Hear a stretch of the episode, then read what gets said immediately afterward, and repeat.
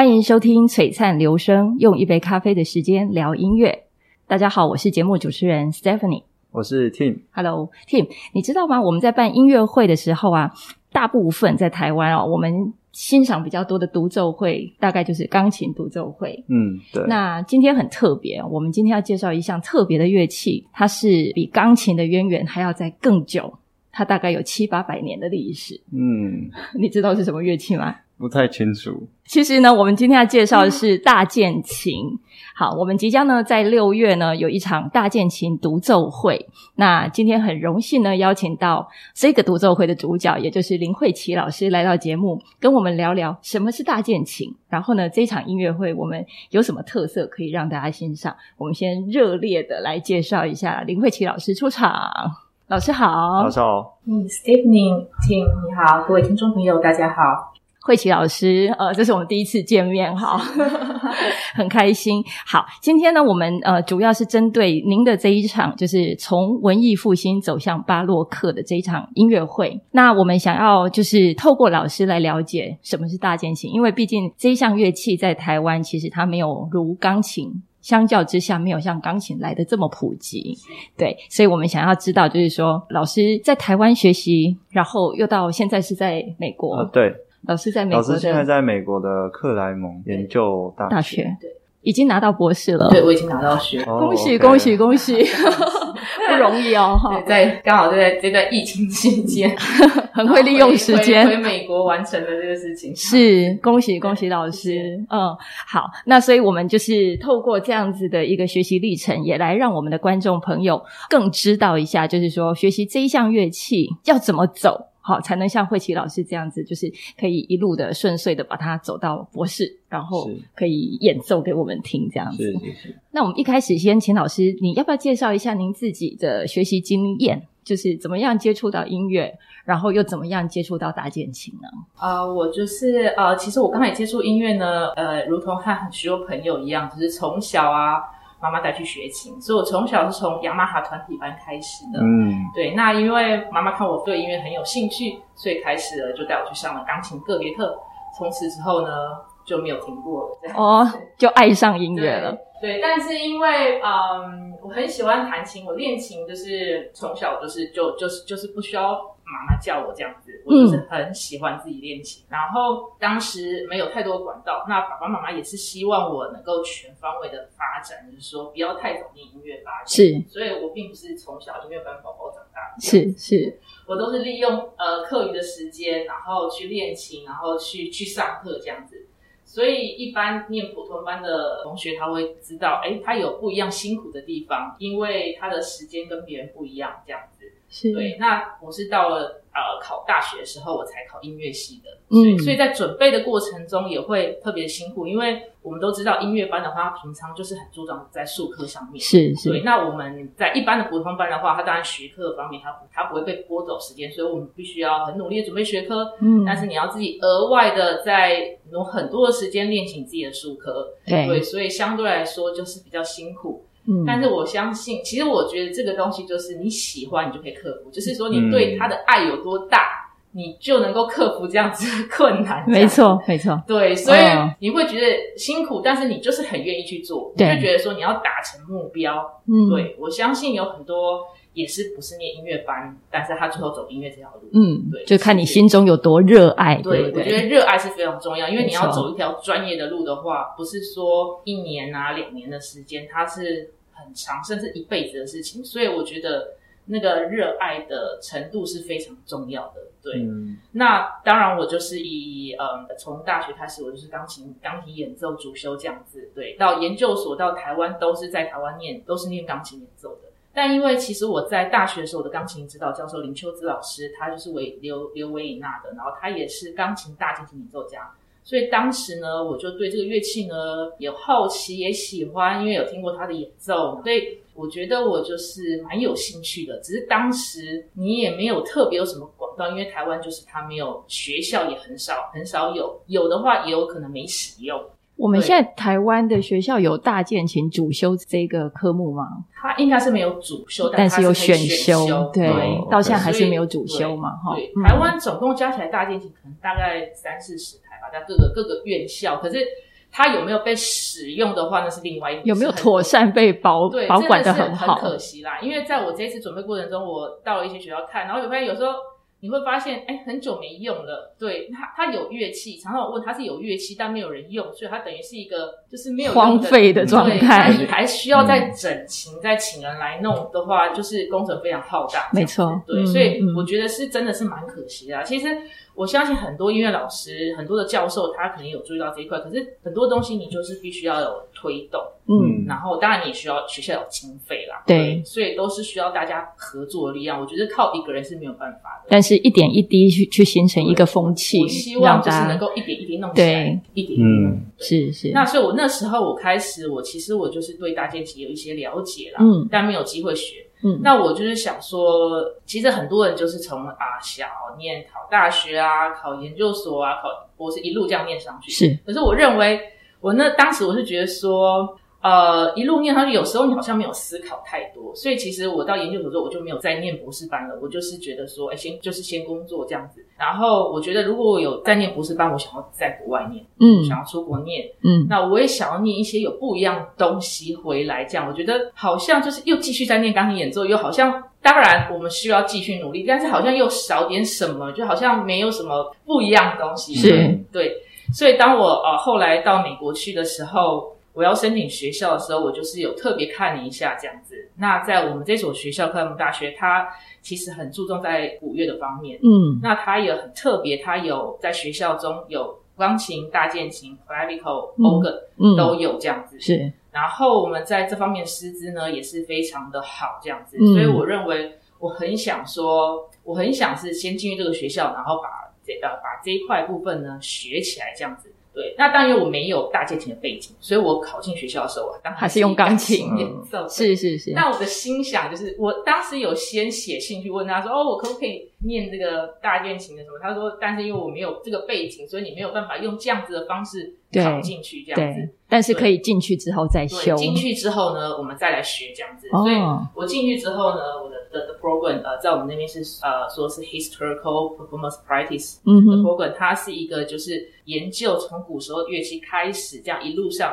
就是说。在什么样的时期，他需要使用什么样正确的乐器？嗯、对，嗯，我们去研究这一块，我觉得其实非常有意思的。因为我们现在是因为我觉得没有这个环境啊，大家没有机会学习。可是你去研究起来，你会发现，哎，事实上是这样的。因为当时它并没有现代钢琴，那当时的音乐家他怎么样呈现这样的音乐？我们必须知道他最原始的创作的时候用的乐器。我认为我们仍然可以用钢琴来演奏，嗯、但是。你还是必须先知道当时是怎么样的情况，这样子可以，是你可以帮助你以后的诠释。对对，那对我而言，我当然是对对我们学校而言的教授啊，他会觉得说，我们就是必须那个事情就要用那个乐器弹，所以他不太能够接受说在，在因为我们学校就有乐乐器嘛，他不太能接受说你弹八号作品，然后你用钢琴来演奏，因为你都在做这样子的这么深入的 研究了，他会觉得这是很荒谬的事情，就是对就不。对嘛？可是对我们而言，又觉得说我们好像，哎，我们这个都很普遍啊，我们就是这样听啊，每天比赛啊，学校考啊，从小就是用钢琴听到巴哈，就是哎，巴哈必考嘛。对。然后就是就是好像很自然事情，可是对，对，但是因为我们学校有这样的环境，所以他会觉得在这方面他会特别的严格，就是说哦，你什么事情，你用什么时候作品这样子。嗯，对。所以我进去之后呢，我就是在这样子的情况下，我也就是开始了古钢琴跟大键琴的研究这样子。是。对，其实你会发现研究之后，它真的是很很深奥啊，它那个那那一块，它其实。曲目非常的多，他觉得他甚至比我，我认为他甚至有可能比钢琴后期的作品还多，只是我们没有去挖那一块的作品，对，对。前期的作品大家比较不了解，但是它都很美。对，可是需要有人弹出来，对，需要有人介绍，然后需要有乐器，需要有环境，是，对，所以我认为非常有意思的的研究啦，对，所以我在学习过程我也很开心，我看到就是我同时还是有在演奏古钢琴啊、钢琴啊、大键琴这样子，但这一次就是因为第一次，然后我想也是我就是打算大概大概差不多学成回来的时候。我希望有一个不一样的呈现，这样子。对，我希望，哎，大键琴，我当时我有想过古钢琴，嗯，对，但是古钢琴又更难找到了吧？对，其实我未来我会是想说，在同一场音乐会，然后三个乐器呈现，嗯，就是大键琴、古钢琴、钢琴，嗯嗯，我觉得它真的会非常，我我我认为大家会非常有兴趣，一定会。因为同时听到三个乐器，然后你听到不同时期的作品，然后用不同的乐器呈现，对，我觉得是是非常丰富的，就就好像听到一个历史音乐史的一个历程。我们的演奏厅它有大键琴，但它没有古钢琴。台湾有吗？台湾有古钢琴，哦，像文化大学它有，但是也是很久没有动。有在保养吗？没有在保养，这是问题所在。可以把它保养回来，那又是另外一件事情。是，是，所以，所以我觉得是需要的嘛。我们这样去听是需要的，因为你。你必须还原历史，没错。对，然后你必须知道正确的、正确的乐器在什么时期、什么时候使用。对，所以我觉得还是很有希望，因为我们现在台湾有也是有一群复兴在准备介绍这个古乐的一些团体，是陆陆续续有时候都来演出啊。对，我觉得我觉得非常好。然后我我看到的情况下，我觉得大家反应也蛮热烈的。嗯、哦，对。越来越多的观众，他们呃已经喜欢喜欢这样子的呃不一样的音乐风格，嗯、所以我觉得哎，更多人来，嗯、更多人来一起呈现的话，我觉得哎，他会起来的这样。嗯、那我觉得这样，然后慢慢的在学校先开始，我们需要我们需要一些。团体的支持，嗯、对，对，我们需要在各大院校，然后要设备，要师资，要经费，然后，然后还有有观众，对，然后要培养，对，那你要有学生嘛，对，对，要有学生开始学，对，我觉得你先提供这个 program 的话，就会有学生他会有兴趣，然后整体就会起来了。嗯，对，老师，那可能在我们现在在听收听这个节目的观众，他可能对大键琴，我们呃刚刚一直在讲大键琴、古钢琴、钢琴，其实他可能没有一个很具体的了解，可不可以请老师就是稍微简单的告诉我们，大键琴它的构造跟钢琴有什么不一样？呃，大键琴我们可以说它大概是从一四零零年到一八零零年这个时段哦。对，那大键琴跟钢琴最大的呃不一样，呃最简单的分辨，我们知道大键琴它是一个拨弦的乐器，嗯，那钢琴是一个现代，也是个敲击的乐器，嗯，所以大键琴我们可以想象吉他它是个拨弦的乐器，对。的声音这样子，对，那那钢琴它是敲击，所以它音量比较大，嗯，那我们听到平常听到吉他声音也是比较小的这样子，那大键琴的发声原理呢是一个很小的拨片。它去拨动那个琴弦，它就会发出一个“叮”的声音。嗯，对，那个声音，对，那个声音，你弹下去的时候，你会感觉到，就是你手指往下弹，它那个拨片就会拨动那个琴弦，所以它你会有一个一格的感觉，就是你弹下去，你弹钢琴的时候，你弹下去就是很滑顺嘛。对，对，因为它敲，它就这样，它没有它没有触碰的感觉。然后大键琴呢，你会有弹下去，你就会有个碰到那个它那个拨片，然后碰到琴弦的感觉。嗯，对，你会有那感觉。但是那个是慢动作啦，对对，那但快的话就就就弹下去这样，但是你还是有感觉到，是对。那大键琴跟钢琴还有音量上的不同，嗯、对，因为我们刚刚说到了它是拨弦乐器，它的声音比较小，然后钢琴当然就是现代很大的很大的音量这样子。嗯、那在它的呃演奏技巧方面也不同，在大键琴上呢，我们其实只需要用到手指的力气，就是手指的移动，嗯，对，那不需要用到整个手臂啦、身体的力量。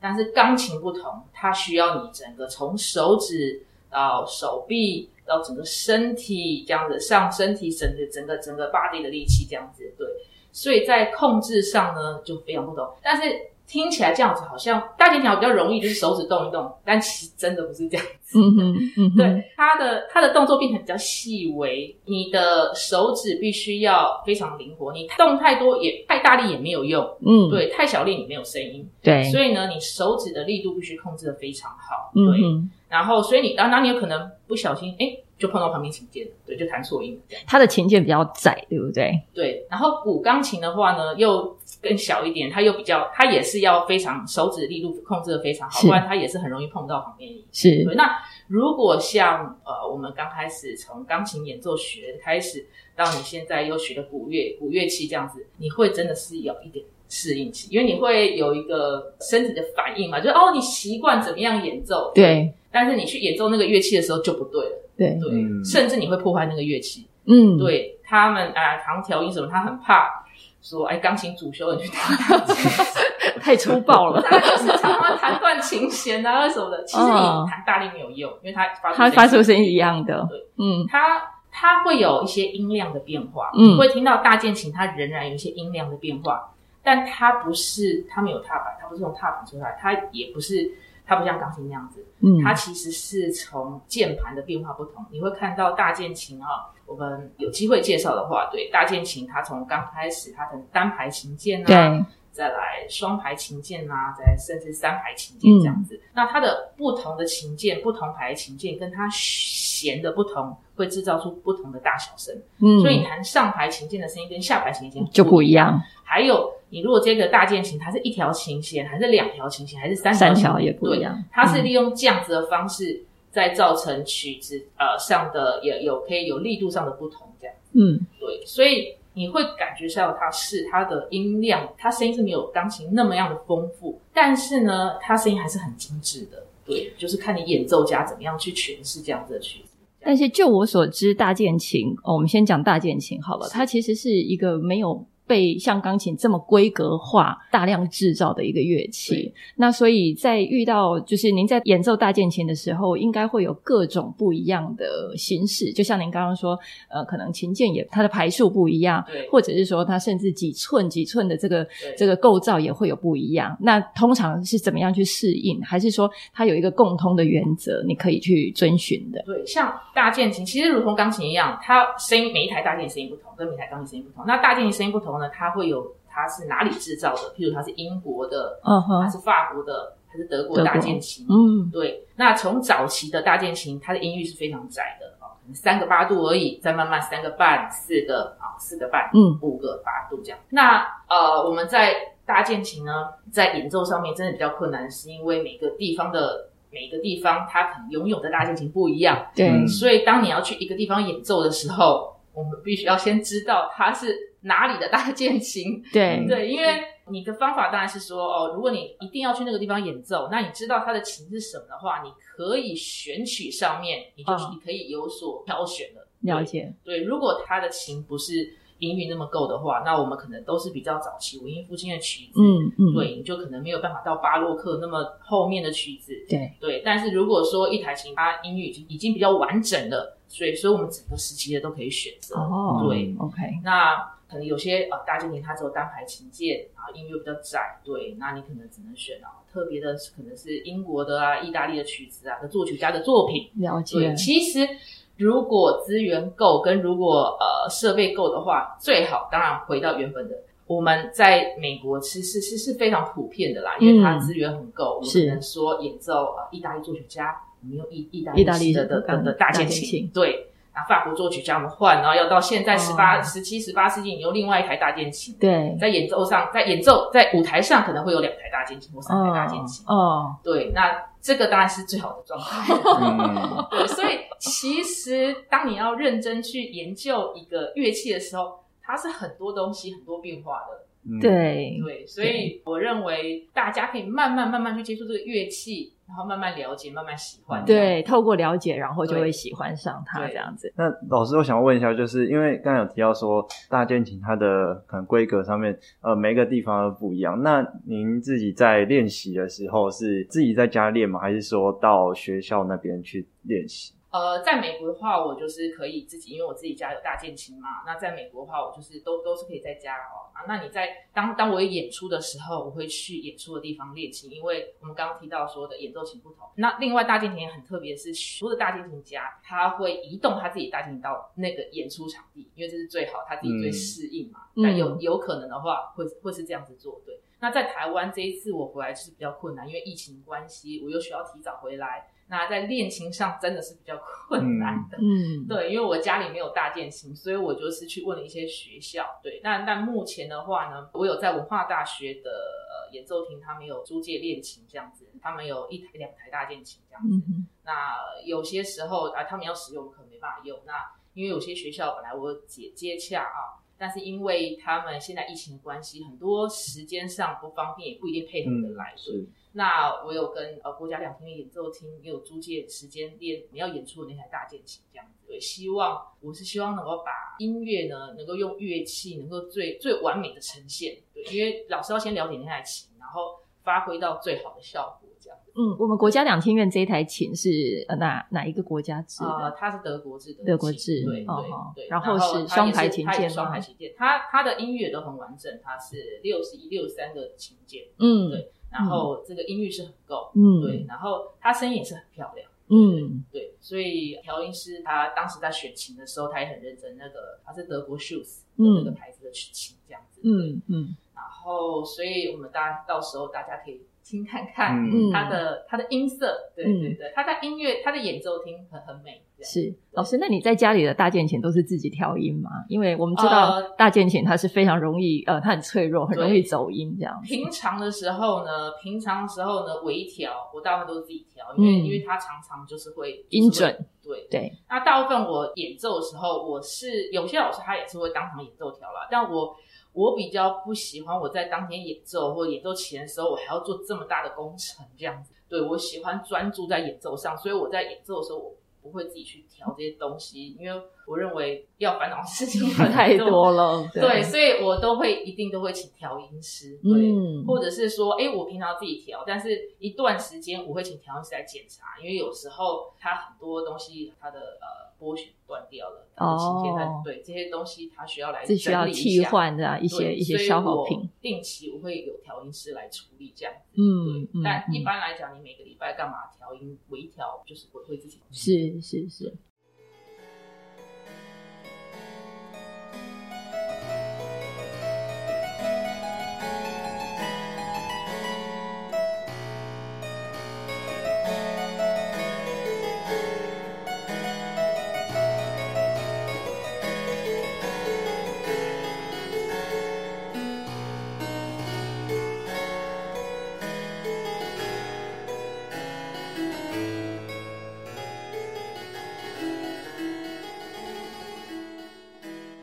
呃，老师想要问一下，就是这一次就是特别回来，然后开这个大键琴这个音乐会，那当初是有没有什么样的特别的契机，想要办这场音乐会的？呃，当初我就是想说，大概我在学习结束拿到学位的时候呢，我就希望回来开一场音乐会。对，那当时我当然是想说要开诶什么样的音乐会这样子，我就想说用不一样的乐器呈现。我觉得大键琴是一个我很想介绍给大家认识的乐器，所以我就希望开场大键琴独奏会。相信在台湾的家人、朋友还有同学也没有听过你弹大键琴，对不对？对，真的，对，真的就是对，就是以前都是钢琴嘛，室内乐啊，大家这样子，对，所以我觉得大家也是蛮期待的。对，老师，你二零一一年就有到美国去了吗？对，二零一一年到美国去了，所以现在是已经十一年了耶。对，十一年，我最我要去二零一一年那时候，我还在台湾开了一场钢琴的独奏会，独奏会才去。那之后就没有再读，回来时候有有和朋友开音乐会，那种四手联弹啊，双钢琴这样子，就没有再开独奏会了。哇哦，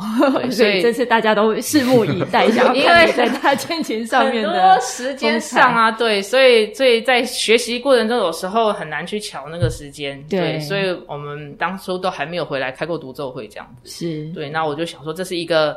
时机这样子，嗯，然后我觉得很有意思，我就是想要想要想要办一个大键琴独奏会这样子。是，其实这场演出是老师二零一九年我们就开始接洽要举办这场演出，但是刚好遇到了二零二零年的新冠的疫情，刚好大爆发，是，所以我们又做了一次的延期，然后终于到 现在二零二二了，延期了两次吗？啊，没有没有，就是这一次就延一次这样，延一次，对，哦，然后就终于终于这次一。一定要办成这样子，那一晃眼也这么多年。这段期间刚好疫情，您刚刚有说您在博士的这个博士考，对对，就是呃，利用这段时间完成了博士资格考，还有博士的一些的相关的呃的的学位的需要的部分，然后我就是完在这段时间内刚完成这样子。那我在上个月呃，我也录了一张大键琴的专辑，嗯，对，已经完成了，对，当然还有一些后置的东西，很期待。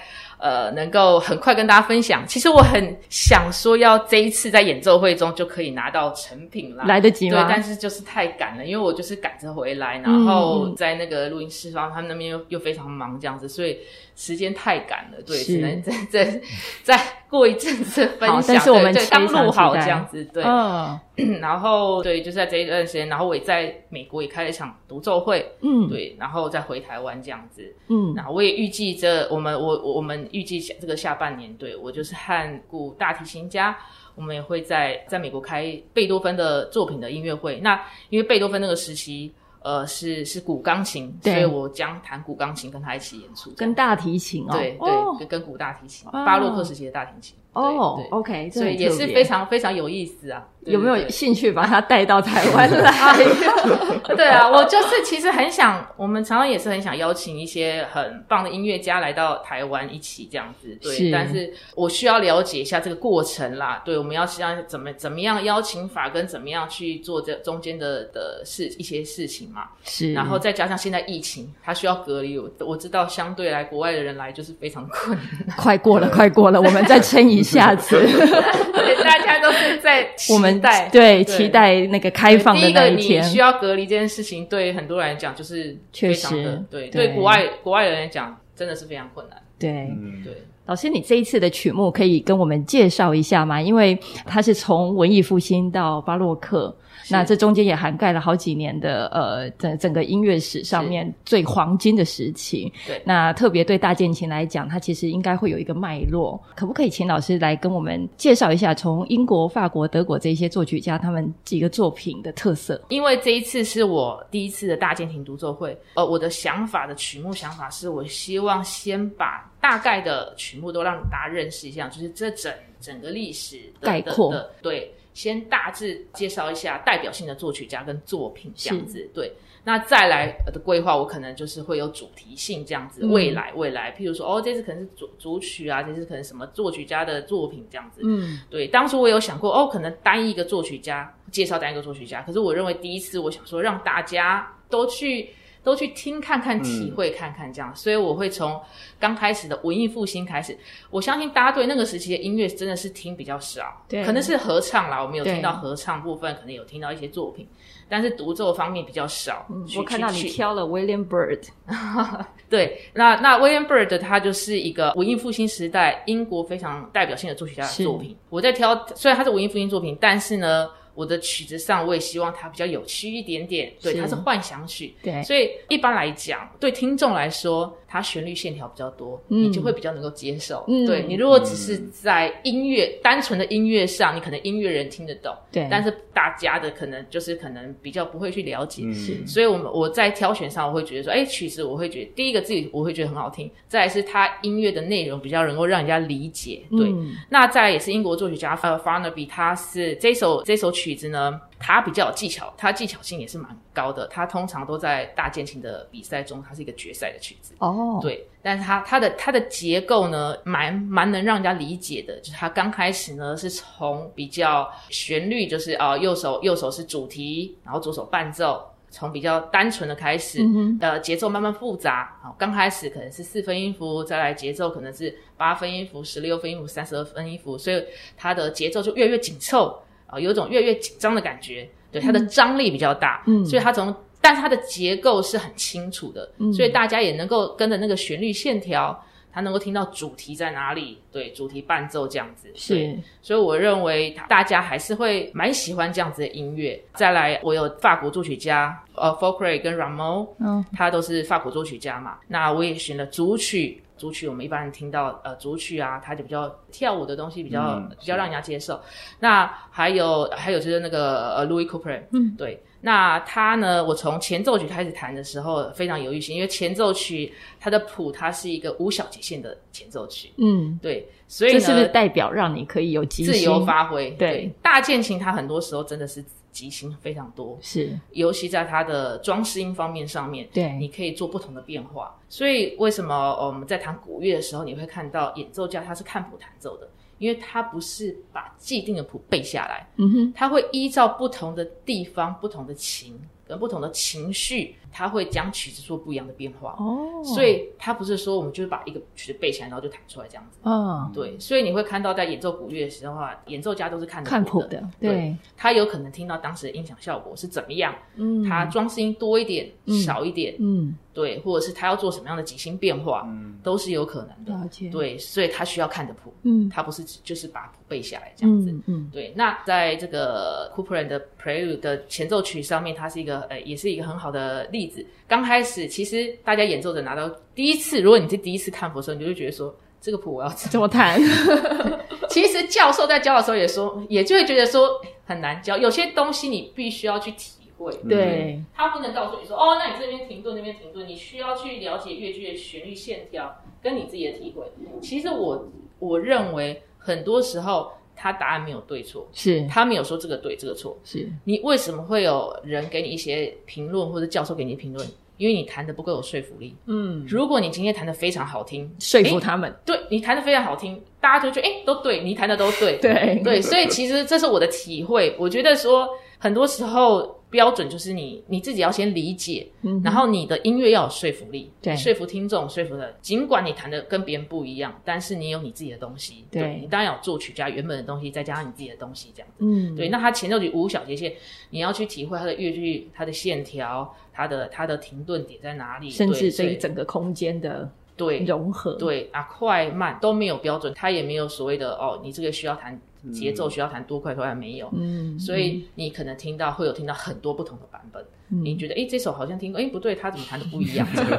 对，那我觉得。对，他像 Louis Couperin，他的他的前奏曲就是非常非常多首，非常多首，所以我相信很多钢琴家他也是他会去拿文艺复兴起来作品起来弹啦，对，弹在钢琴上面，但他他也是看过五小节线的作品这样子，大家都会觉得刚开始会觉得非常 对，哎，太自由了，会觉得不知道怎么样开始下手弹这样子，嗯嗯嗯、对，为了让听众也要比较融入在里面，我当然弹了呃非常代表性巴洛克作曲家啊巴赫的作品，对，对我相信这。这个大家都认识，是。对，所以大家会觉得，哎，我很想听看看，嗯，他大键琴在跟钢琴上面有什么不同？我很期待大家去去聆听这个部分，因为呃，有时候你对这个曲子有所了解，你也会比较容易听啦，对，嗯、因为你知道说，哦，它好像是本来我听到是这样，哎，大键琴上怎么会变这样子？哎、嗯，是不是其实原本应该是长这个样子？嗯，对，那。你了解这个东西，你去听，然后你就会有更有更更有体会这样子。对，所以我弹了两首巴赫作品，一个是呃也是非常著名的 Italian Concerto 意大利协奏曲，然后另外一个是呃触技曲这样子。嗯、对，这大家都比较耳熟能都是都是都是都是非常丰富的音乐。是对，那大家可以去感受一下，过去你听到钢琴弹的跟大键琴上有什么不同？是是是。好，这场音乐会是在六月二十一号星期二国家两厅院演奏厅。那我们聊一下，就是在演奏厅演奏这个大键琴，是我们观众应该要用什么样子的心情来欣赏呢？因为大键琴它这个乐器，当时在那个时代呢，就是在皇宫贵族里面演奏的，那非常有意思哦。我对对大键琴有兴趣，另外一面还有它是一个非常漂亮的乐器，很美，对，而且它是一个。身份地位的象征，所以每一个人都可以觉得自己是皇宫贵族在欣赏这个音乐。对，很多当时的大键琴，因为它是一个象征嘛，制琴师他是依照贵族的需求去帮他刻画这个乐器，做给他的。基本上它是一个艺术品。对。他会依照贵族要求，他可能上面要雕刻花鸟画啊，还有一些装饰这样子，人物雕像什么的。他依照你的需求去做一个琴给你这样子，嗯，嗯，所以它是一个身份地位的象征，嗯，对，所以。你会可以，你可以想象 当时的场景，跟你好像在皇宫贵族里面。我们的音乐厅很漂亮，对对，而且我们音乐厅的也是富丽堂皇的样子，对，空间也够，对。所以我认为大家可以好好放松心情，然后去聆听这样子的音乐，然后去感受一下，哎、嗯，当时是什么样的人在听这样子的音乐？对，呃、想象一下自己回到这个，对，就觉得 十六世纪的这个贵族，很漂亮，穿的蓬蓬裙这样子。好，我期待当天有 有观众穿蓬蓬裙来做一个 cosplay。好，今天非常非常的开心，慧琪老师跟我们分享这么多跟大键琴有关的知识。然后呢，我们非常期待这场音乐会可以顺利圆满的成功，谢谢，然后不要再延期了，是 一定会一定会顺利举办的。好，那我们再说一次，六月二十一号星期二。七点半，国家两厅院演奏厅，我们跟大家见面。谢谢，谢谢大家，谢谢，谢谢老师，拜拜，拜拜。